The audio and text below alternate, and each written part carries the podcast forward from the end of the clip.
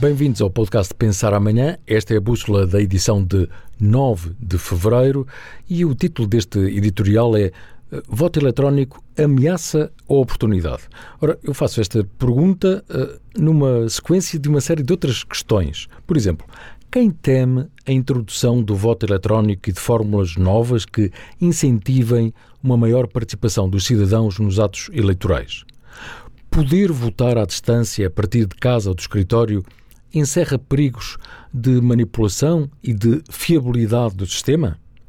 Mas se pagamos impostos ou movimentamos a conta bancária a partir do portátil ou através do sistema multibanco, qual é o problema de exercer o direito e dever constitucional de votar por via eletrónica em qualquer local na era das tecnologias de informação e do avanço da inteligência artificial?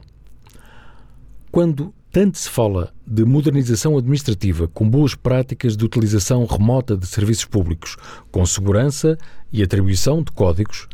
Qual o real impedimento do Estado português para avançar com esta solução útil e eficaz que vários especialistas consideram inevitável?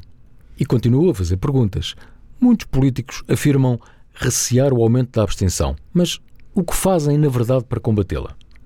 E como já aqui analisámos noutra reflexão sobre alterações no sistema político eleitoral, a quem interessa que nada mude?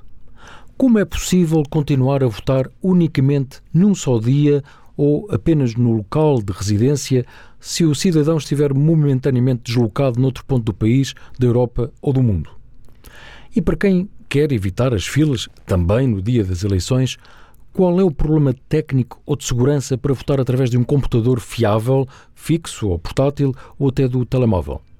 Ora bem, as as respostas a estas muitas perguntas são dadas pelos professores José Tribolé, do Instituto Superior Técnico, e Miguel Poiares Maduro, da Universidade Católica, com argumentos uh, sólidos, uh, eu diria muito inteligentes, de quem é a favor e de quem levanta dúvidas uh, que são muito pertinentes, num debate que é possível ver em amanhã.pt e, claro, na Euronews, também no canal YouTube da Euronews, ou ouvir em podcast. E como o mundo é composto de mudança, as respostas do presidente executivo da Renova aos desafios de melhoria contínua, de inovação criativa, de expansão internacional são, acreditem, uma lição de liderança inteligente, visão uh, de mundo e com mundo e aberta às ideias e perguntas da sua equipa e do mercado. Pode ver a entrevista Sucesso.pt a Paulo Pereira da Silva no site e também na Euronews e, claro, eh, vale a pena ler sempre no Portugal Amanhã.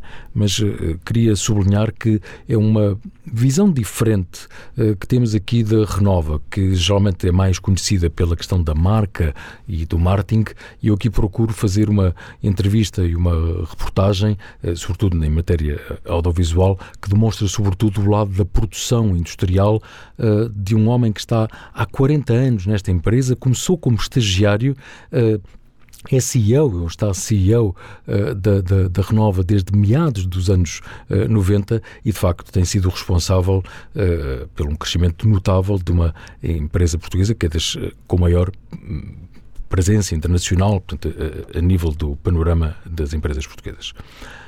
Outros temas, então, para chamar a atenção novas rotas marítimas e efeitos no comércio mundial, é a reflexão de Jorge Costa Oliveira, na continuação, aliás, eh, de anterior crónica que pode ler no site, enquanto Ricardo Marvão convida-nos a ouvir mais os jovens numa crónica escrita por quem tem experiência na matéria e que também pode ser ouvida no podcast Pensar Amanhã.